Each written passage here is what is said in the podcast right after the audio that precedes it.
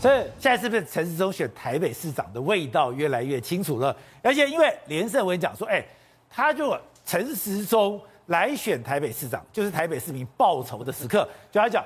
啊，选举本来就是有恩报恩，有仇报仇，看起来没得惊呢。选举本来就是有恩报恩，有仇报仇啦。哈，传说但你啊，你对我有仇，那就来啊！你不要以为台北市没有人看到我以后很高兴要投给陈时中了。他的意思是这样啦，很多人搞不清楚，因为林佳龙现在看起来也要选，王世坚一直推。对，我们先把这个事件的这个烂伤它的起源跟大家讲清楚。这怎么回事？那是因为连胜文他说。他去吃日本料理的时候，店内的师傅是万华人，然后万华人讲说：“哎呀，我们都很讨厌陈时中啊，提到陈时中就生气啊。疫情爆发以后啊，生意也受影响，所以呢，他说陈时中你出来，你出来以后呢，我们这些讨厌你的台北市的市民就可以修理你。那我必须跟大家讲哈，因为盛文我也很熟，盛文哥你看到的那一块，可是可能是因为他看到你是连胜文他妈陈时中啊，他刚刚陈时中来之后跟陈时中讲说陈时中你好棒，我都喜欢，也不一定，那寿寿司是。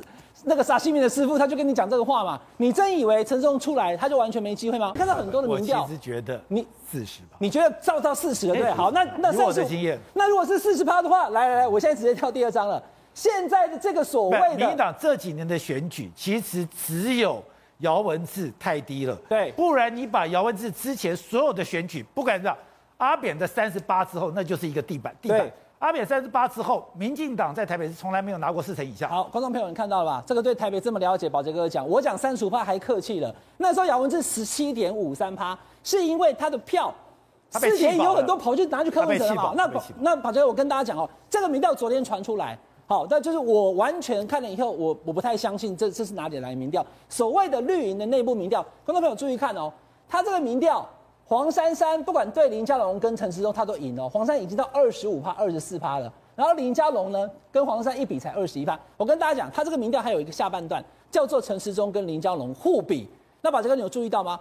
互比十二月的时候，陈时中赢林佳龙三趴。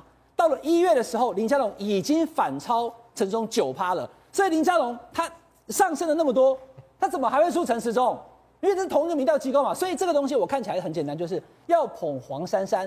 然后要杀蒋万安，捧杀对，捧黄珊珊杀蒋万安，把黄珊给拉起来以后，民众党支持者也有信心的，哎，黄珊也屌哦，就不能退，坚定投票给黄珊珊。结果呢，蒋万的票变少了以后，刚刚宝杰哥讲了，你真的以为民进党投出来会是二十一趴、二十四趴吗？不会，他会是三十五，他会是三十八，他会是四十，可能还会到四十二。那这种状况之下的时候呢，其实台北市的沙卡都，民进党就得利了嘛。这个是 ET 对对的民调，那个是不知道来源的民调。这个我觉得比较有可参考性，就是大概黄珊就在十五到十八之间，因为毕竟他要加柯文哲支持，还有他自己在台北市二十几年议员的耕耘，以及他是现任的副市长。